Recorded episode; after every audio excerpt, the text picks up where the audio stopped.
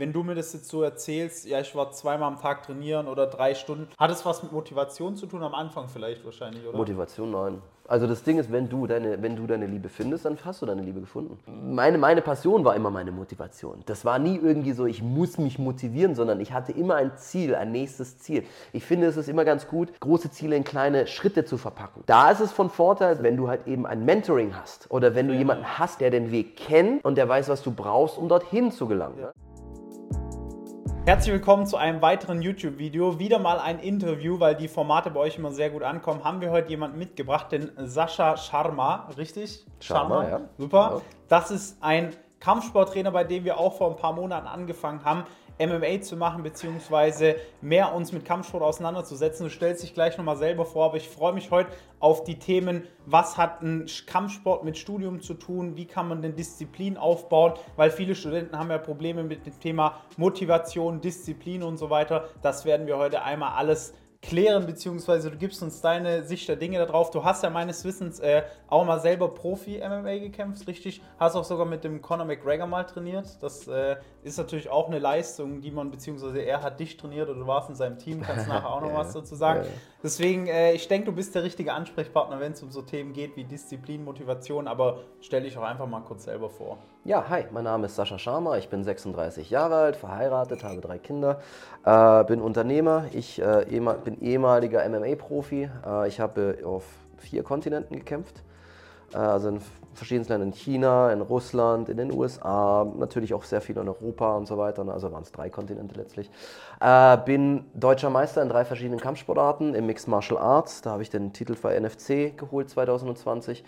Ich bin im Brazilian Jiu-Jitsu und auch im Grappling in verschiedenen Verbänden schon deutscher Meister geworden.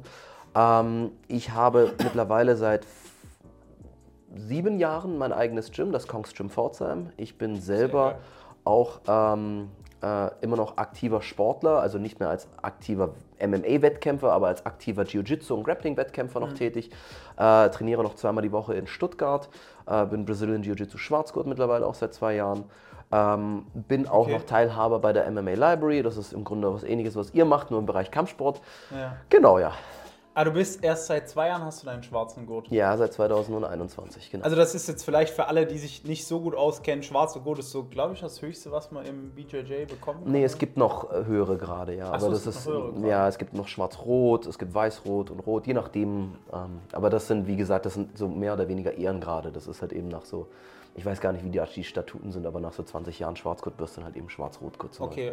Aber wenn man es so einordnen kann, das ist an sich schon Bundesliga-Niveau, wenn man es jetzt vielleicht mit Fußball vergleicht, weil das kennen wahrscheinlich mehr.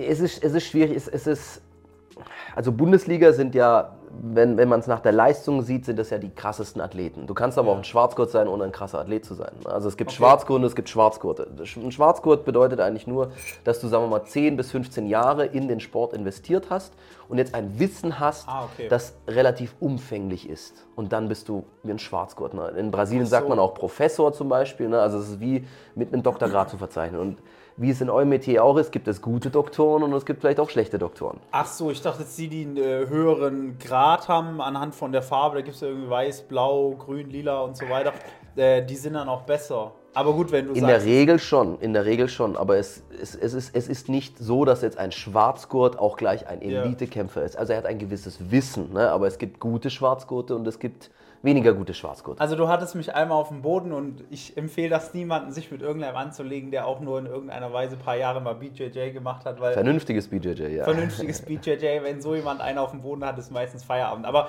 darum soll es heute nicht gehen. Viel, viel wichtiger ist das Thema, äh, du hattest, jetzt gar nicht, hattest es gar nicht angesprochen, wir haben ja privat schon ein paar Mal drüber gequatscht. Du hast ja ursprünglich auch mal ein Studium angefangen. Also ja. ich sag solche Sachen immer ganz gern, Mehrere. weil das war jetzt ja, nicht ja. unbedingt der, der Erfolgspeak von deinem Leben, aber vielleicht erzählst du auch mal ein bisschen so, äh, was sich da für Sorgen begleitet haben, was du da für Ängste hattest, einfach, dass man jetzt nicht sieht, ja, okay, bei dem lief schon die ganze Zeit, weil ich mag das nicht so, wenn ich Interviews führe yeah. und da sitzt eine Person, wo man denkt, okay, die hat viel gerissen, die ist Unternehmer, die macht Kampfsport, so war es bei unseren letzten Interviews auch. Ich mag das immer ganz gerne, wenn man mal so die Realität auch widerspiegelt und sagt, hey, wie fing es eigentlich an? Also wie oft bin ich hingeflogen davor? Was hat nicht für mich funktioniert? Also, dass man auch mal ein bisschen ein Bild bekommt, gerade weil du jetzt auch ein Studium gemacht hast, bietet sich halt an, was denn so davor in deinem Leben passiert ist, bevor du so Ja. das Kampfsport für dich entdeckt Ja, hast. ja.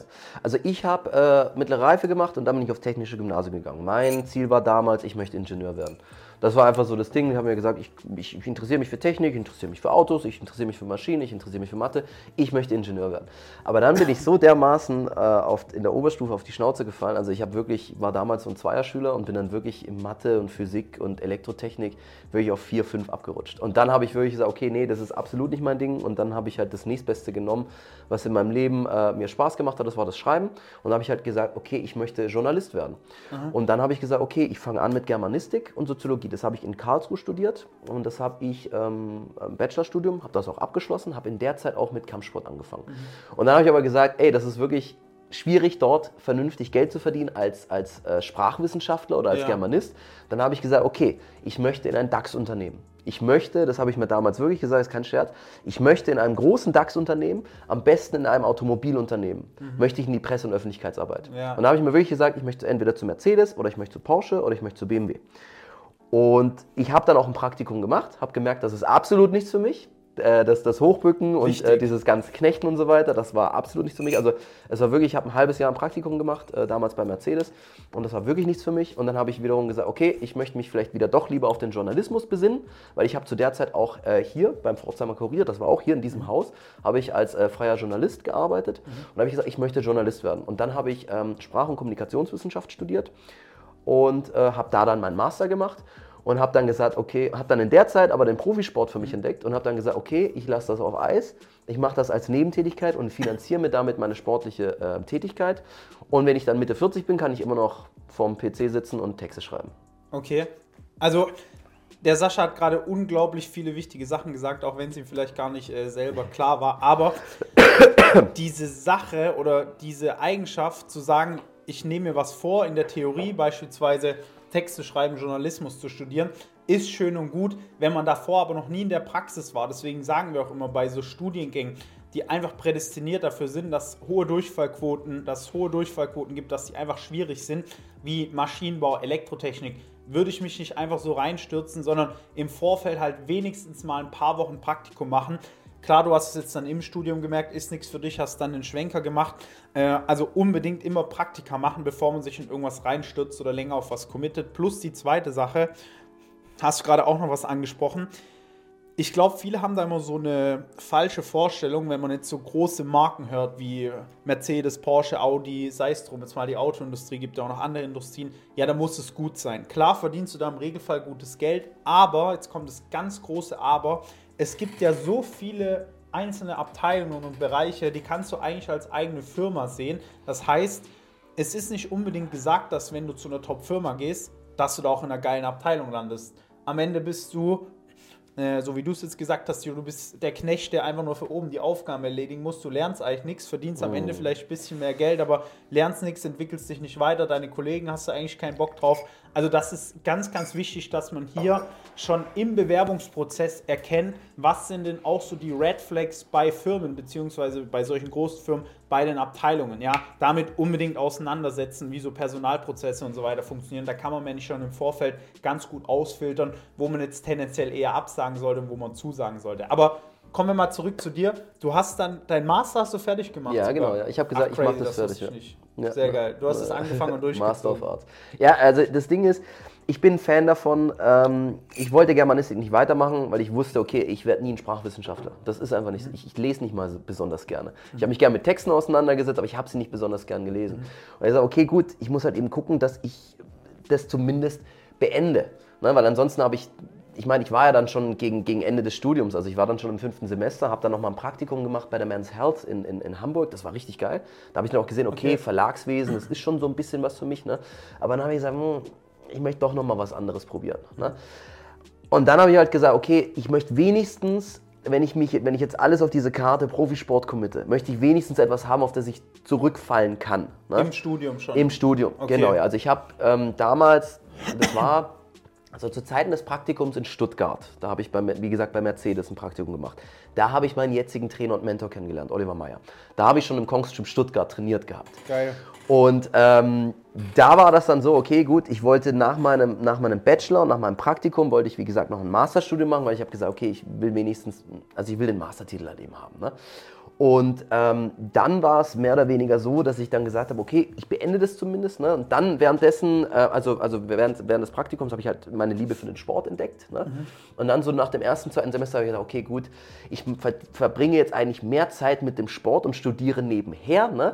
Aber ich war da damals schon in Greifswald. Also ich habe dieses Sprach- und Kommunikationsstudium in Greifswald gemacht. Das ist oben in Mecklenburg-Vorpommern. Ne? Ja. Das ist eine wunderbare, schöne Studentenstadt, kann ich jedem mal empfehlen. Ich habe zwei Jahre da oben, äh, schöne Jahre dort oben verbracht, habe auch viel Spaß gehabt. Ähm, ich habe gesagt, okay, ich kann jetzt nicht hier einfach aufhören. Ich bringe das zu Ende, ich will meinen Master haben und mache aber gleichzeitig meine Profikarriere. Und wie lange hat es gedauert von, ich fange jetzt mal mit dem Sport so ein bisschen an, zum ersten Kampf dann, wo du wirklich im Ring standest? Ähm, was sagst du, das erste Mal, wo ich einen Gym betreten habe oder das erste Mal, wo ich einem richtigen Trainer trainiert habe? Der Zeitraum von, ich fange jetzt mal mit dem Probetraining an, zu, oh, ich steige okay. jetzt das erste Mal in Octagon. Okay, also 2010 bin ich damals ins Kongs Gym Stuttgart gekommen. Das heißt, da warst du wie alt? Da war ich 23, 23. ja. Aber mit 23 hast du erst angefangen? Mit 23, ja, ja. Krass, ja, ich dachte immer, dass, also es ist nicht so wie im Fußball, dass der Zug dann schon abgefahren ist, wenn du Anfang 20 bist. Also das kann man sich merken, es, das Alter ist immer relativ. Es kommt immer darauf an, in allen Dingen würde ich sagen, wie viel Zeit du investierst. Klar, es gibt einen gewissen Lebensabschnitt, wo du empfänglicher bist für gewisse Dinge, aber du kannst auch leichter abgelenkt werden. Ich hatte während meines Studiums keine Ablenkung. Ich ja. habe wirklich, also das wenige, also ich, ich, ich, möchte, ich möchte jetzt nicht schmal reden oder, oder schlecht reden oder sowas, aber wenn man mal ehrlich ist, so, so, so, so, so ein geisteswissenschaftliches Studium bietet einem schon viele Freiräume. Also ich habe wirklich, als ich meine ersten Profikämpfe gemacht habe, habe ich meinen mein Master gemacht, habe nebenher gearbeitet und zwar drei Jobs. Also ich habe an der Tür gestanden, ich habe äh, Trainer gemacht und ich, hab, ähm, äh, ich war noch freischaffender Journalist und habe mich auf einen Profikampf vorbereitet. Ja. Okay? Ja. Und das sage ich auch jedem, der, der sagt, oh Mann, ich habe nicht die Zeit für dies und das und jenes. Wenn du wirklich Zeit haben möchtest, ne, dann kannst du dir die Zeit nehmen. Aber gut, lange Rede, kurzer Sinn. Es geht darum, Du kannst auch spät anfangen. Christian Junger zum Beispiel, mein Trainingskollege, der hat, glaube ich, mit 27 angefangen. Ja, der ist jetzt 6, ne, wohl, ich glaube mit 28. Relativ spät, aber er hat in den wenigen Jahren, in denen er hart trainiert hat, hat er sehr viel aufgeholt. Ja. Also es kommt nicht auf die Jahre an, sondern wie du die Jahre nutzt und vor allem, wie viel Zeit du darin, darin investierst. Ja. Und ich habe dann, als ich angefangen habe während des Studiums, also während... Ähm, während, äh, während meinem Masterstudium habe ich wirklich konsequent versucht, zweimal am Tag zu trainieren. Manchmal war es nur einmal am Tag, aber dafür drei Stunden. Also das Volumen war das gleiche. Ob ich jetzt eineinhalb Stunden am Morgen oder drei Stunden am Abend trainiere, na, es, ist, es ist ähnlich. Ne? Klar, natürlich die Pausenzeit, das ist natürlich von Vorteil, ne? aber das Volumen war ähnlich. Also ich habe wirklich wie ein Besessener halt eben viel trainiert und konnte halt eben in kurzer Zeit viel aufholen. Was ist da passiert? Weil das ist ja ein sehr spannender Punkt für viele Studenten, die sagen, ja, ich habe schon Bock mehr aus mir zu machen, aber irgendwie spüre ich nicht so die Energy in mir. Also irgendwie yeah. habe ich nichts, wofür ich jetzt brenne. Wenn du mir das jetzt so erzählst, ja, ich war zweimal am Tag trainieren oder drei Stunden, also du hast ja wirklich gebrannt für diesen Kampfsport. Ja. Wie hast du das für dich entdeckt oder wie hast du was für dich gefunden, wo du sagst, hey, da bin ich einfach bereit, meine Lebenszeit reinzustecken und da habe ich auch richtig Bock drauf? Hat es was mit Motivation zu tun am Anfang vielleicht wahrscheinlich, oder? Motivation, nein. Also das Ding ist, wenn du deine, wenn du deine Liebe findest, dann hast du deine Liebe gefunden. Dann, ja, das ja. ist ja so. Ich meine, das kannst du ummünzen auf egal was. Ja. Ich meine, damals habe ich versucht, Inspirationen, ich meine, das ist, ja, das ist ja bei euch ähnlich. Ne? Ich meine, ihr sprecht ja ein Publikum an, das vielleicht die Inspiration hat, ich möchte Teil von etwas Großem sein. Ich möchte Teil vom größten Sportwagenhersteller der Welt sein. Ich möchte, dass wenn ein Porsche da vorbeifährt, ich sagen kann, ich habe da das Getriebe gemacht oder ich habe den Motor mitge mitgearbeitet oder sowas. Und das, wenn das deine Passion ist, dann brauchst du keine Motivation. Also meine, meine Passion war immer meine Motivation. Das war nie irgendwie so, ich muss mich motivieren, sondern ich hatte immer ein Ziel, ein nächstes Ziel. Ich finde, es ist immer ganz gut, große Ziele in kleine Schritte zu verpacken. Ne? In einem Studium ist es vielleicht, okay, ich möchte vielleicht das erste Semester überstehen, dann vielleicht mein erstes Praktikum haben, dann vielleicht die ersten sechs Semester überstehen. Und bei mir war es im Jiu-Jitsu war es so, ich möchte immer, ich denke immer von Wettkampf zu Wettkampf zu Wettkampf zu Wettkampf. Ich habe in sechs Wochen einen Wettkampf, da muss ich mich darauf vorbereiten, da muss ich für trainieren, da muss ich Technik üben, da muss ich meine Kondition schärfen, da muss ich meine Kraft aufbauen und so weiter, da muss ich mir technischen Input holen. Ne? Und dann daraus folgt dann halt eben, wie meine Methode halt eben ist. Ne? Ja. Und da ist es von Vorteil, da, da habe ich mir gestern darüber Gedanken gemacht, ist, wenn du halt eben ein Mentoring hast oder wenn du ja. jemanden hast, der, der den Weg kennt und der weiß, was du brauchst, um dorthin zu gelangen. Ja. Ne? Deswegen, das habe ich dir auch gesagt, ich, hätte es cool gefunden, wenn es damals so etwas wie euch oder jemanden wie euch gegeben hätte, ja. ne? der mir sagt, hey Sascha, du bist jetzt scheiße in Physik, du bist scheiße in Elektrotechnik, aber du machst das und das falsch und es gibt einen Weg, wie du das verbessern kannst und wie du trotzdem deinen Traum, du willst mal bei, bei Mercedes oder bei Porsche oder Volkswagen zu arbeiten, ne? Wie du das schaffen kannst. Aber das hatte ich damals nicht. Das Einzige, was ich hatte, waren halt eben äh, Schüler, die besser waren als ich und ich habe versucht, die nachzuahmen. Aber deren Lernmethode ja, muss nicht meine Lernmethode sein. Ne? Vielleicht sind die auch talentierter oder sind weniger abgelenkt und so weiter. Ne? Aber ähm, was für ihn funktioniert, muss nicht für mich funktionieren. Ich habe gerade zu lachen müssen, weil äh, wenn man sich mal so einen Profikampf angeschaut hat, ich meine, da sind im Prinzip zwei Leute, die wollen sich gegenseitig, äh, man kann, glaube ich, sagen, man muss so im Kopf haben, man will den anderen eigentlich umbringen, ne? ja. sonst äh, wird es schwierig, da äh, mental mitzuhalten. Und in der Klausurenphase ist es aber ganz ehrlich, äh, ganz ähnlich, weil die Klausuren, klar, die äh, wollen dich jetzt nicht umbringen, aber die Klausuren, da kannst du auch gut auf die Fresse bekommen, wenn du dich nicht mhm. sechs Wochen lang vorbereitest. Also man kann das eigentlich äh, miteinander vergleichen. Ja? Was, was hältst du denn von der Methode, äh, zwei Wochen davor erstmal sich vor. Was passiert denn in einem Kampf? Das, das, das finde ich gerade so eine geile Metapher. Ja, ja, was ja, würde denn in einem Kampf passieren, wenn du sagst, hey, ich mach mal, nehmen wir jetzt mal wie in der Klausurenphase vier bis sechs Wochen, ich mach mal die äh, paar Wochen davor nichts und ich fange erst so eineinhalb Wochen davor an. Was denkst du, wie wird so ein Kampf verlaufen? Scheiße, das wird nicht funktionieren. Nicht also das Ding ist, es kann natürlich passieren, dass du auf gut Glück direkt gewinnst. Ne? Aber das ist ja etwas, das nicht reproduzierbar ist. Ich rede, also ich möchte, wenn ich Leute trainiere, wie euch jetzt zum Beispiel, oder wenn ich jetzt sage, ich bereite jemanden auf einen Wettkampf vor, dann bin ich kein Fan davon, hoppla hopp oder mal kurz sowas. Kann man mal machen, wenn eine Gelegenheit da ist, aber das ist ja bei einer Klausur nicht der Fall. Ne? Also wenn jetzt ein super Angebot kommt, ey, du kannst in Russland kämpfen für Schweinegeld, okay, kann man sich überlegen. Ne? Aber letztlich möchtest du ja reproduzierbare Ergebnisse ein haben. System, ja. Ein System haben. Und vor allem, du möchtest ja auch dir selber zeigen, so hey, ehrliche Arbeit, vernünftige Arbeit bringt auch vernünftige Ergebnisse. Und, und, und, und wenn ich einfach sage, ich fange zwei Wochen vor an, dann ist das vielleicht auf gut Glück. Lucky ne? Punch. Ne? Genau, ein Lucky Punch. Ne? Und das ist keine gute Lektion für die, für, für die Zukunft. Ja. Deswegen ich finde es wunderbar, diese, die, diese Metapher oder dieses Übertragbare, sich auf eine Klausur zu vorbereiten oder auf einen Kampf zu, vor, vorzubereiten. Ich sage auch, ich wäre jetzt, wenn ich jetzt nochmal zur Schule gehen würde, würde ich durch die Methoden, die ich habe und durch die Struktur, die ich habe, würde ich wahrscheinlich ganz anders performen. Ja. Wenn ich die Motivation hätte, zur Schule zu gehen. Habe ich aber nicht. Also, was heißt, habe ich nicht, aber ich habe jetzt keinen Bock, jetzt noch das Abitur zu machen. Muss ich nicht. Habe ich gemacht, ne? Ja. Brauche ich jetzt nicht. War zwar nicht gut, aber würde ich jetzt nicht nochmal machen. Aber die Struktur, die du dann hast, die dir die Disziplin im Kampfsport gibt. Weil das ist ehrlich, weißt du? Nur ja. wenn du ehrliche Arbeit reinsetzt und vernünftige Arbeit reinsetzt, kommen auch vernünftige Ergebnisse raus. Alles andere, da kannst du nicht drauf aufbauen. Also, jetzt haben wir quasi da kurz den Faden verloren, aber da will ich nochmal anknüpfen. Du warst dann ja irgendwann so gut, dass du Profikämpfe machen konntest, richtig? Was ist denn. Also in den Augen der Promoter, ja. okay. Und wie ist es dann dazu gekommen oder hast du dann noch mal ein paar Jahre gebraucht, bis du mit so einem Conor McGregor mal trainiert hast? Weil ich meine, den kennt jeder so, deswegen ja, nenne ich es ja, jetzt. Ja. Aber wie ist es dazu gekommen von, jetzt haben wir geklärt, wie bist du von einem normalen Studenten, der seine Leidenschaft für den Sport entdeckt mhm. hat, zum Profikämpfer geworden? Was ist passiert zwischen ich bin Profikämpfer und ich komme auf das Level, dass ich mit einem Conor McGregor trainiere oder in seinem Team. Ja, also um, um das mal so ein bisschen zu entpuzzeln und so, also ich habe drei Jahre Profikämpfe gemacht. Ich habe eine Bilanz aufgebaut in drei, also ich habe 2012 habe ich begonnen mit Profikämpfen. Ich habe eine Bilanz aufgebaut von 7 zu 2. Und dann habe ich, äh, es, gibt in den, es gibt in den, USA, in den USA die UFC, der größte Veranstalter, also der größte Anbieter, die Ultimate Fighting Championship, macht jedes Jahr, glaube ich, ein oder zweimal, machen die eine Reality-TV-Show, die heißt die Ultimate Fighter. Und das ist im Grunde quasi äh, ein Big Brother für MMA-Kämpfer. Ne?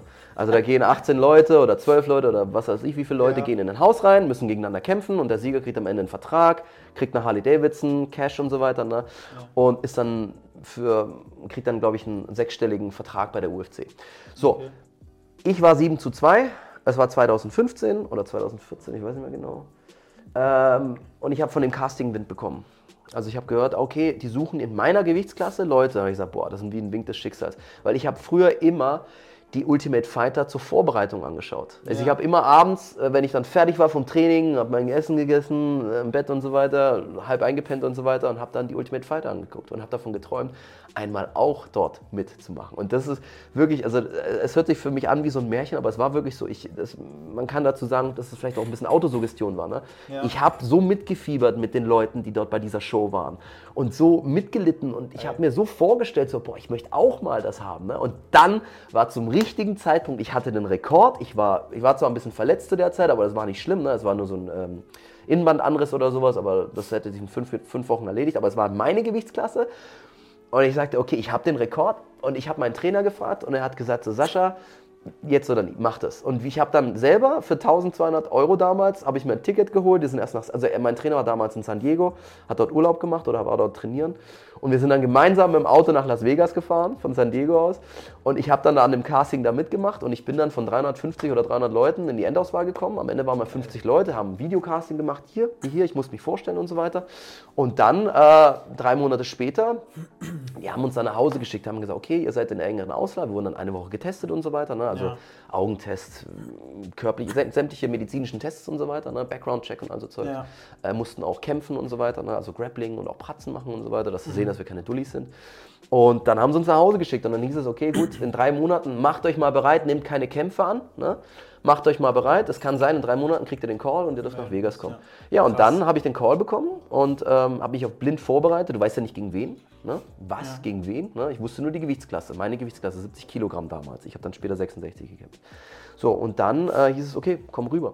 Und dann wusste ich auch nicht, ich bin dann alleine gegangen, weil mein Trainer konnte nicht damals zu der Zeit. Das heißt, ich bin alleine nach Vegas gegangen, ähm, war dann dort eine Woche in einem Hotel eingesperrt, weil die haben dann die Leute dann nach und nach reingeholt und so weiter. Ne? Und dann ging die Show los und wir waren irgendwie, glaube ähm, 40 Leute oder sowas oder 32, ich weiß nicht genau, wie der Split war. Entweder waren es 16 oder es waren 18, aber ich glaube, es waren 16. 16 Duelle, 32 Leute. Wir waren 32 Leute. 16 Amis, 16 Europäer. Und ich wusste nicht, gegen wen ich kämpfe. Am Kampftag wusste ich dann, okay, ich kämpfe gegen den. Ich habe dann damals gegen einen Cage Warrior Veteran. Cage Warrior ist ein ganz großer Anbieter in, in, in Großbritannien. Das ist immer das Okay. Sprungbrett zu UFC. Der war damals 10-1 und ich war 7-2. Das heißt, auf dem Papier war der, war der, ähm, besser. ja, war der besser. Ne? Und ich habe ohne Trainer, ich habe dann meinen Trainer, der dann für mich zuständig war, habe ich eine Viertelstunde vorher kennengelernt. Tom Egan war das. Das war damals der Campleiter von Conor McGregor. Also es war jemand aus dem Dunstkreis von Conor McGregor. Ja. Ne? Und der hat mich quasi dann gecoacht, aber im Grunde war der bloß mein Cheerleader, weißt du? Also weil du hast ja keine Relation, weißt du, Ja, zu ja, dem. ja. Wenn der dich irgendwie coacht, na, das, im Grunde ist es halt eben Cheerleader. Und dann habe ich halt eben gewonnen. Ich habe aber in Aber der du hast gegen den gewonnen. Gegen den Engländer habe ich gewonnen. Ja, ja. Also meinen Crazy. ersten Kampf habe ich gewonnen. Es gibt ja auch Shows, da kommst du nur so rein und dann fällst du raus. Aber ich habe tatsächlich mir den Weg ins Haus erkämpft. Heißt 7 zu 2 jetzt zwei Niederlagen? Ich habe neun Kämpfe, sieben Siege, zwei Niederlagen gehabt. Okay. Genau. Und äh, er hatte elf Kämpfe, zehn Siege. Und eine Niederlage. Und eine Neederlage, genau ja. Okay. Der ist neun- 10-1 oder 9-1, ich weiß nicht. Auf jeden Fall ein ziemlich guter Rekord. Ich habe mir in der ersten Runde die Schulter ausgekugelt und habe mir das Labrum gerissen. Hab's dann aber überspielt, das war auch noch geil. Ich äh, in der Rundenpause, weil der, der, äh, der Ref hat irgendwie gesehen, dass ich mir irgendwie die Schulter halte und so, ey, ist alles okay mit deiner Schulter? So, ja, ja, alles gut, alles gut, alles gut. Ne? Und hat dann das halt ein bisschen überspielt, ne? Aber nach dem Kampf war halt eben, ich konnte ich konnte, Ja. ich konnte, ich kann bis zum heutigen Tage kann ich hier diesen, diesen Rucksackgriff da hier hinten rein. Das ist immer sehr, sehr schmerzhaft. Aber egal, auf jeden Fall, äh, als, de, als, das, als dieses Casting dann rum war, äh, hieß es dann, okay, Team USA gegen Team Europa. Und Team Europa wurde halt gecoacht von Conor McGregor. Und so bin ich an ihn gekommen. Ach so. Okay, und es war, also Okay. im Grunde, wenn man wenn es ganz ehrlich betrachtet, ich war halt ein Newcomer. Ne? Ich war einer, ich war der einzige Deutsche, es waren drei Deutsche da. Ich, Mohamed Grabinski und Vlado Sikic. Beide sind leider rausgefallen. Sikic hat sich auch die Schulter leider ausgekugelt. Grabinski hat leider verloren gegen äh, Martin Svensson, gegen starken Schweden. Und ich war dann der einzige Deutsche, der es dann quasi in die Show reingeschafft hat. Und ich habe dann eine Woche später aber gleich wieder kämpfen müssen mit der verletzten Schulter und habe da dann den Kampf halt kolossal verloren. Das ist auch Okay. ein, ein ziemlich peinlicher Kampf dann halt eben gewesen, weil Conor halt eben ziemlich äh, mich als Pussy und als Weichei beschimpfen hat und so weiter. Ne? Aber letztlich äh, habe ich mit einer kaputten Schulter gekämpft ne? und ähm, die UFC-Ärzte wollten mich ja nicht rausnehmen. Ja. Also direkt nach dem Kampf bin ich zum Physio, ich bin zum MRT, zum Physiotherapeuten. Der UFC-Arzt wollte mich direkt operieren und ich habe gesagt, nein, wenn ich jetzt operiert werde, bin ich raus aus der Show. Raus, ja. Und die Schulter ist jetzt schon kaputt. Also ich habe mir das jetzt erkämpft, das ist der Traum meines Lebens hier mitzumachen. Ich will es versuchen. Und dann habe ich es eben versucht und ich bin gescheitert. Gibt es irgendeine Sache, die du bereust, wo du sagst, hey, ah, das äh, muss Ja. ich sagen im Nachhinein? Ja, ja, ich bereue, dass ich nicht genug an mich geglaubt habe. Ich habe mir diese schlimme Schulterverletzung zugezogen. Ich hatte bis dato nicht so eine schlimme Schulterverletzung. Es war wirklich so, die Schulter ist raus und wieder rein und es war ein Riss. Und jedes Mal, wenn ich dann den Jab geschlagen habe, hat sich das in meinem Körper, also wenn, ihr- wenn ihr das kennt, diese, diese, diese, es war ein reißendes Geräusch, als würde Papier reißen. Und das war im Grunde äh, eine, eine Knorpellippe, die hier oben gerissen ist. Und ähm, sei es drum, nur sieben Tage später musste ich wieder kämpfen. Ne? Ähm, und, und, und es war wirklich so, es, es, es war ein guter Gegner, aber er war schlagbar. Ich Ja. habe in der ersten Runde, und das ist mir erst später bewusst geworden, ich hätte ihn in der ersten Runde, hätte ich ihn direkt submitten können. Ich habe ihn geworfen, ich habe ihn im Stand bekämpft und ich habe ihn sogar in der Submission gehabt, in einer Triangle. Also und ich vielleicht aber- kurz erklären, was also eine Submission Submission ist ein, ein Aufgabegriff. Ne? Also ich hatte ihn in der ersten Runde in einem Aufgabegriff, einem Würgegriff. Das heißt, ich habe seinen Kopf und seinen Arm eingeklemmt zwischen meinen Beinen und war gerade dabei, ihn zu würgen. Aber er ist wieder rausgekommen. Auf dem Punktrichterzetteln hatte ich diese Runde gewonnen. In dem Modus war es so, es gab nur zwei Runden. Okay? Ja. So, gewinne ich eine Runde, gewinnt er eine Runde, steht es 1-1. Dann gibt es Sudden Death, dann gibt es nochmal eine Runde. Ja. So. Und ich war aber so von mir nicht überzeugt, dass ich dachte, ich habe die erste Runde verloren und ich habe die zweite Runde verloren. Krass. So, und am Ende der zweiten Runde, ich war schon richtig geschunden, weil die zweite Runde, da habe ich aufs Maul bekommen. Ne? Also da war das so, da konnte ich meinen Arm kaum noch einsetzen. Jedes Mal, wenn ich gescrambled habe oder so, das war, als würde jemand ein Messer reinstechen. Also es war wirklich bis dato, das war der schlimmste Schmerz, den ich je in der Schulter hatte. Es war einfach so, jedes Mal, wenn ich eine falsche Bewegung gemacht habe, war das so, als ob dir ein Messer da drin steht. Und das war wirklich lähmend. Ja. Aber ich hatte die erste Runde gewonnen Aber die zweite Kopf- Runde. in ja, Kopf- in meinem Kopf ja. hatte ich die erste Runde verloren, aber nein. Und dann ging es in eine dritte Runde. Und dann war ich wirklich kaputt und ich dachte, weil ich war konditionell auch wirklich am Arsch. Und dann war ich wirklich, da war ich so demotiviert und alle haben gesagt, komm Sascha, auf geht's, komm, du musst das machen und so weiter. Und ich so, boah. Und da habe ich nicht an mich geglaubt. Und das Ding ist, wenn ich gewusst hätte, dass ich die erste Runde gewonnen hätte, Dann dann hätte ich, nein, dann hätte ich einfach safe die zweite Runde gespielt, ne? hätte vielleicht locker, oder sagen wir mal nicht, nicht, nicht locker, aber hätte, hätte versucht, technisch zu gewinnen und hätte den Kampf gewonnen. Aber ich, ich war nicht überzeugt und ich, mir war auch nicht bewusst, dass ich vorne lag. Ne? Ja. Und was aber kam, war, dass ich halt wirklich dann in der dritten Runde auch nochmal auf die Mütze bekommen habe. Und das ist der einzige Kampf, abgesehen, ich habe noch zwei K.O.s, einen TKO und einen richtigen K.O., wo ich sage, da habe ich richtig auf die Mütze bekommen. Weil ich nicht an mich geglaubt habe und weil ich diese Verletzung hatte. Aber wenn ich an mich geglaubt hätte, hätte ich sogar gewinnen können. Also erstmal sehr inspirierende Geschichte. Danke, dass du die mit uns teilst, beziehungsweise auch äh, den Studenten, die hier zuschauen. Wa- Was mir da halt direkt durch den Kopf geht, ist das Thema mentale Einstellung, wo man sagen muss, wird leider äh, viel zu wenig drüber gesprochen, weil es auch bei Klausuren so ist. Klar, man kann jetzt Klausuren nicht mit einem Profikampf vergleichen, aber ich sag mal, äh, Ingenieurstudenten, die mal Thermodynamik oder sowas geschrieben haben, die wissen ganz gut, dass das, wenn die Durchfallquoten jenseits von 80% sind und du weißt, hey, das ist die Klausur, da rollen die Köpfe, dann hast du, glaube ich, auch mental so einen ähnlichen Zustand, wo du weißt, hey, wenn ich jetzt nicht performe, bin ich halt raus. Also dann war es mit meinem Studium. Äh, dementsprechend ist es da so wichtig, sich gut darauf vorzubereiten und auch jemanden zu haben, der diese mentale Arbeit mit einem macht. Ja? Also äh, das bitte nie unterschätzen. Das ist jetzt ein sehr, sehr gutes Beispiel, wie du es gerade gesagt hast.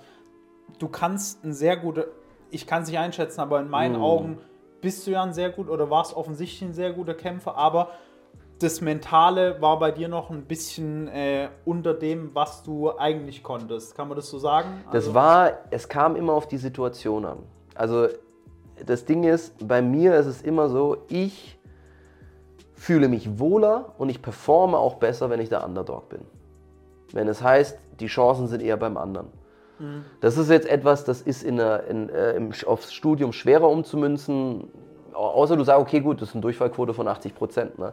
Ja. Ich meine, man hat ja auch Wahrscheinlichkeiten. Wenn ich jetzt ein Kämpfer bin, der hat eine Bilanz von, sagen wir mal, keine Ahnung, 5 zu 2 und ich kämpfe gegen jemanden, der ist 10 zu 0 und der hat aber gegen gute Leute gekämpft, dann würden die Wettbüros sagen, der 10 zu 0er hat die bessere Wettquote. Ja, ne? ja genau, aber das ist etwas, was mich motiviert, ne? weil ich möchte dann immer die Kritiker oder die, äh, die, die Leute, die mich abschreiben, Lügen strafen. Ne?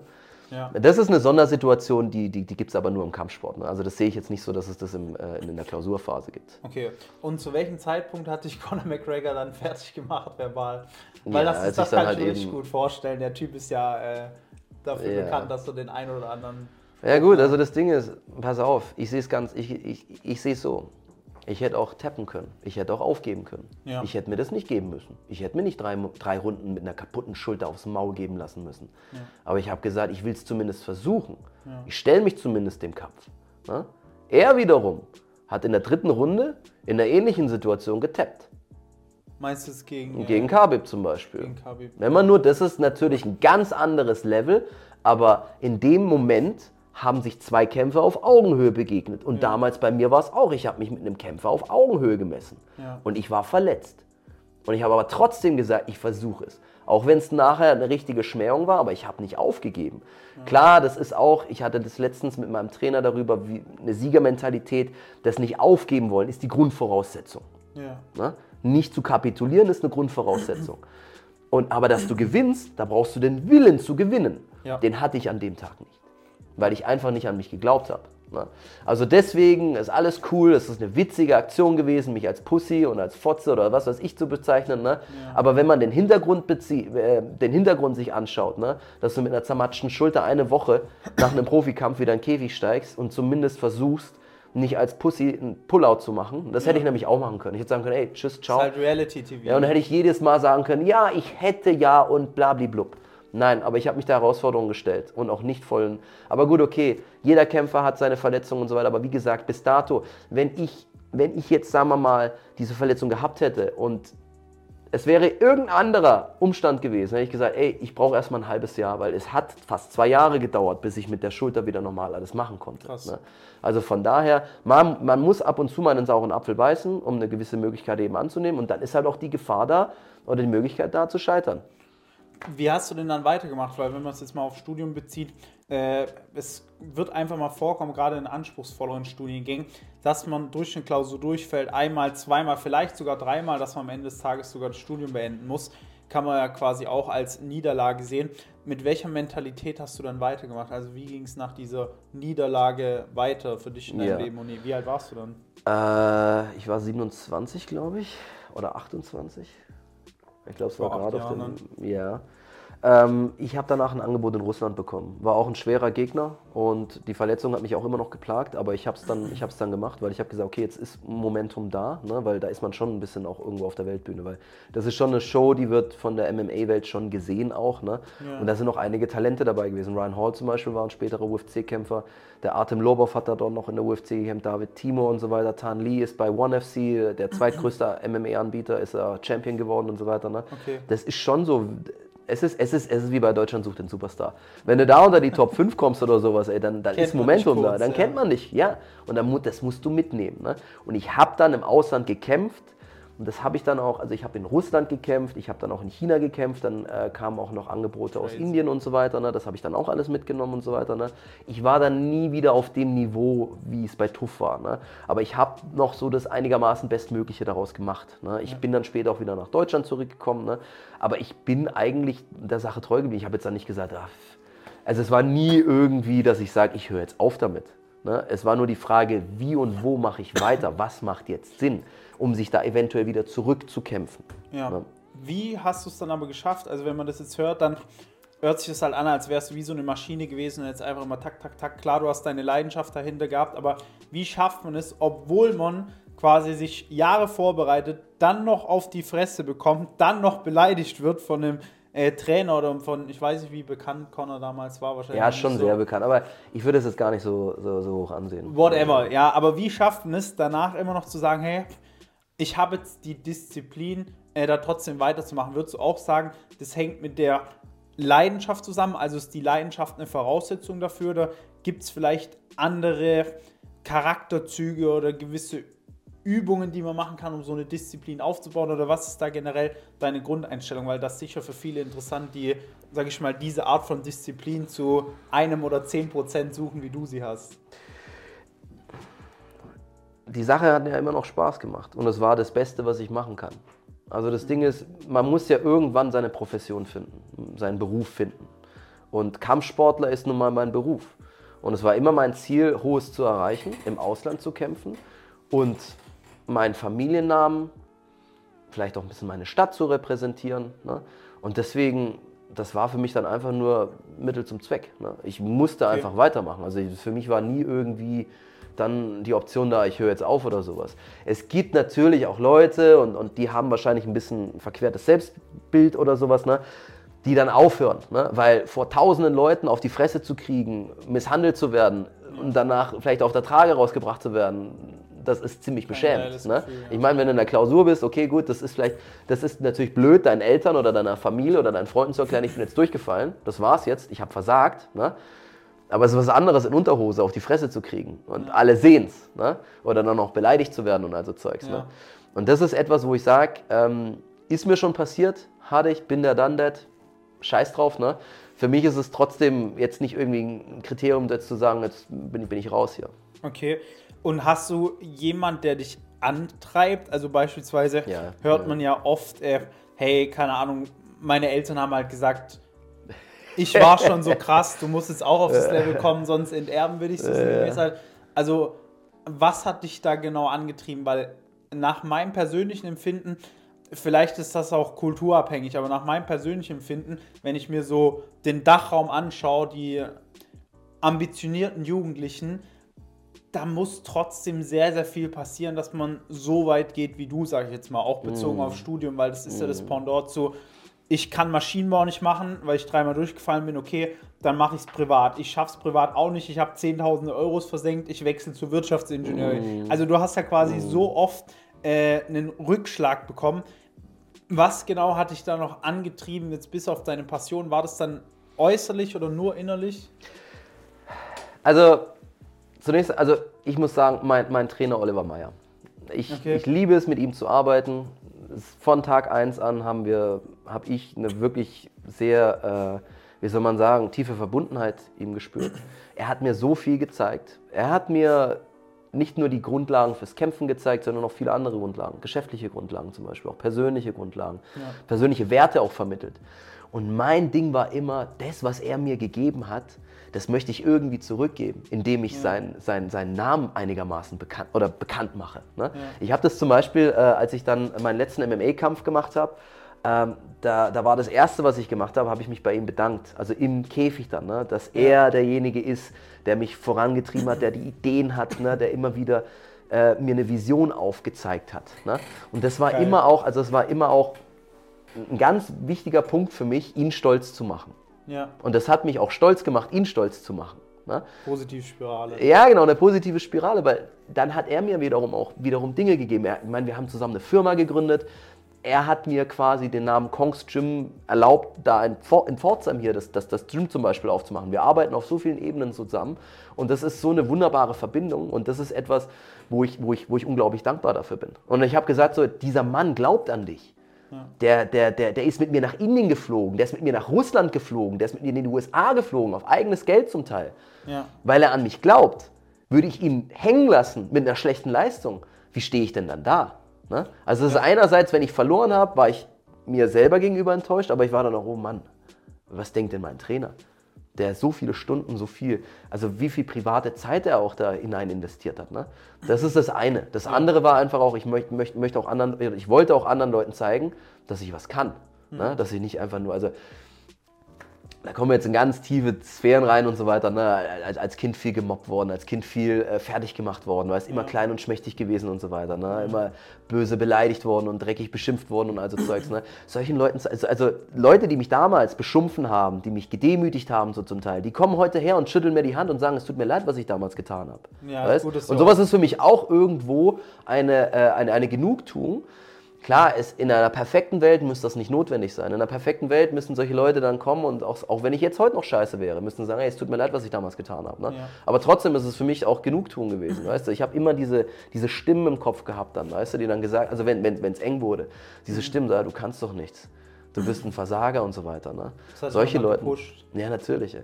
Das ist, äh, also wäre jetzt nochmal ein neues Thema, ich will da aber jetzt auch nicht zu weit reingehen, weil das, das ist für mich dieses Differenzieren zwischen, ich habe einen Antrieb, beispielsweise so einen, ich nenne es einfach mal positiven Wachstumsantrieb, wie du hast einen Trainer, der investiert privat Stunden in dich, dass er eher sowas, hey, du willst es dem zeigen, seine Zeit wertschätzen und du hast so ein bisschen, ich würde nicht sagen toxischen Antrieb, aber so einen Mangelantrieb kann man sagen, dass man sagt, hey, da gab es Leute, die haben mich einfach fertig gemacht, denen will ich jetzt was zeigen. Und ich denke, die Kombination aus beidem ist ganz gut, wobei die Frage ist halt, wie weit kommt man mit so einem ähm, Mangelantrieb, dass man sagt, ja, okay, ich wurde damals fertig gemacht und jetzt bin ich Profikämpfer. Ich glaube, irgendwann musst du einfach aus so einem Wachstum heraus handeln, aber das ist jetzt nochmal ein anderes Thema. Ich wollte nur nochmal das, meine Perspektive dazu schildern, weil wir im Training bei uns auch sehr, sehr viel darüber sprechen.